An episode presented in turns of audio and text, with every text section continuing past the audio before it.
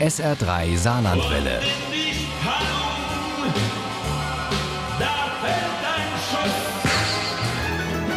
Der Krimi-Tipp.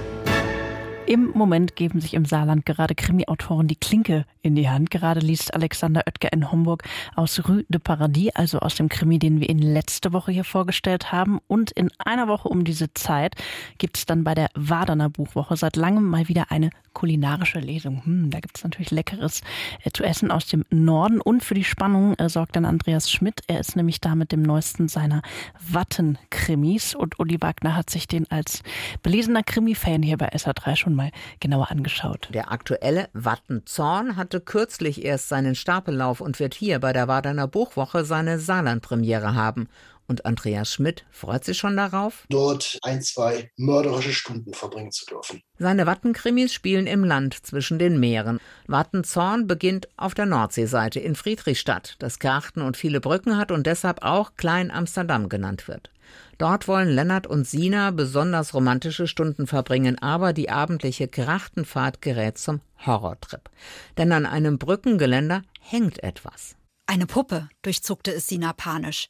Jemand muss eine menschengroße Puppe kopfüber ans Geländer gehängt haben. Dann sieht Sina eine schwarz gekleidete Person auf der Brücke und die vermeintliche Puppe saust Richtung Wasseroberfläche. Kurz bevor der leblose Körper in das Wasser der Kracht eintauchen konnte, blickte Sina in zwei weit aufgerissene Augen und auf einen Mund, der wie zu einem stummen Schrei geöffnet war.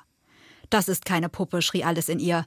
Das ist ein echter Mensch. Die Ermittlungen beginnen noch mitten in der Nacht. Mit dabei Wiebke Ulbricht, die Tochter von Schmidts allererstem Kommissar aus Wuppertal, die nach der Trennung der Eltern im Norden aufwuchs und später dann doch in die Fußstapfen des Vaters trat. Und deren Kollege Jan Petersen aus Husum.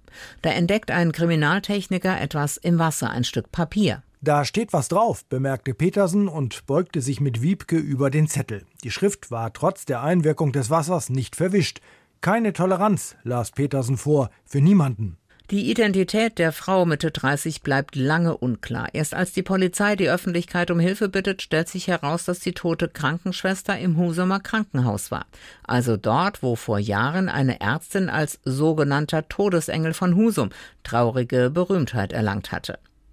Und wieder kommt auch die Eifersuchtstheorie hoch und es gibt einen ersten Tatverdächtigen. Aber, gibt Andreas Schmidt zu bedenken, das macht natürlich auch so ein bisschen den Reiz aus, dass man sagt, also man nimmt das Publikum mit, das Publikum fiebert, denkt sich seinen eigenen Teil und muss doch feststellen, dass es auf der falschen Pferd unterwegs war. Und im Legen falscher Fährten ist er richtig gut, der Autor dieser Krimis aus dem Land zwischen den Meeren. Die Ermittlungen machen kaum Fortschritte. Da wird schon wieder eine tote Frau gefunden. Diesmal in Husum. Sie lag kopfüber im Brunnen des Asmussen-Wolzen-Denkmals und Piet hat Rückstände von Klebeband an Hand- und Fußgelenken festgestellt.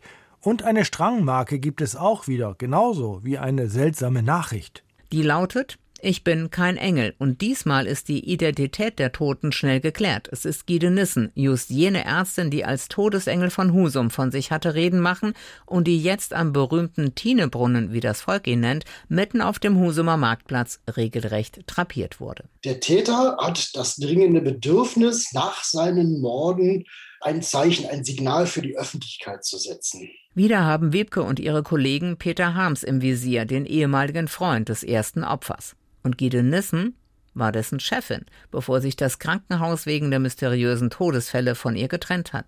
Es passt also alles. Aber dann taucht ein Video einer Überwachungskamera auf und Harms hat plötzlich ein wasserdichtes Alibi. Als die Ärztin verfolgt und entführt wurde, saß Harms längst bei uns in U-Haft. In Wattenzorn von Andrea Schmidt kämpfen Kommissarin Wiebke Ulbricht und ihr Kollege Petersen gegen die Uhr und gegen die Angst, wieder zu spät zu kommen.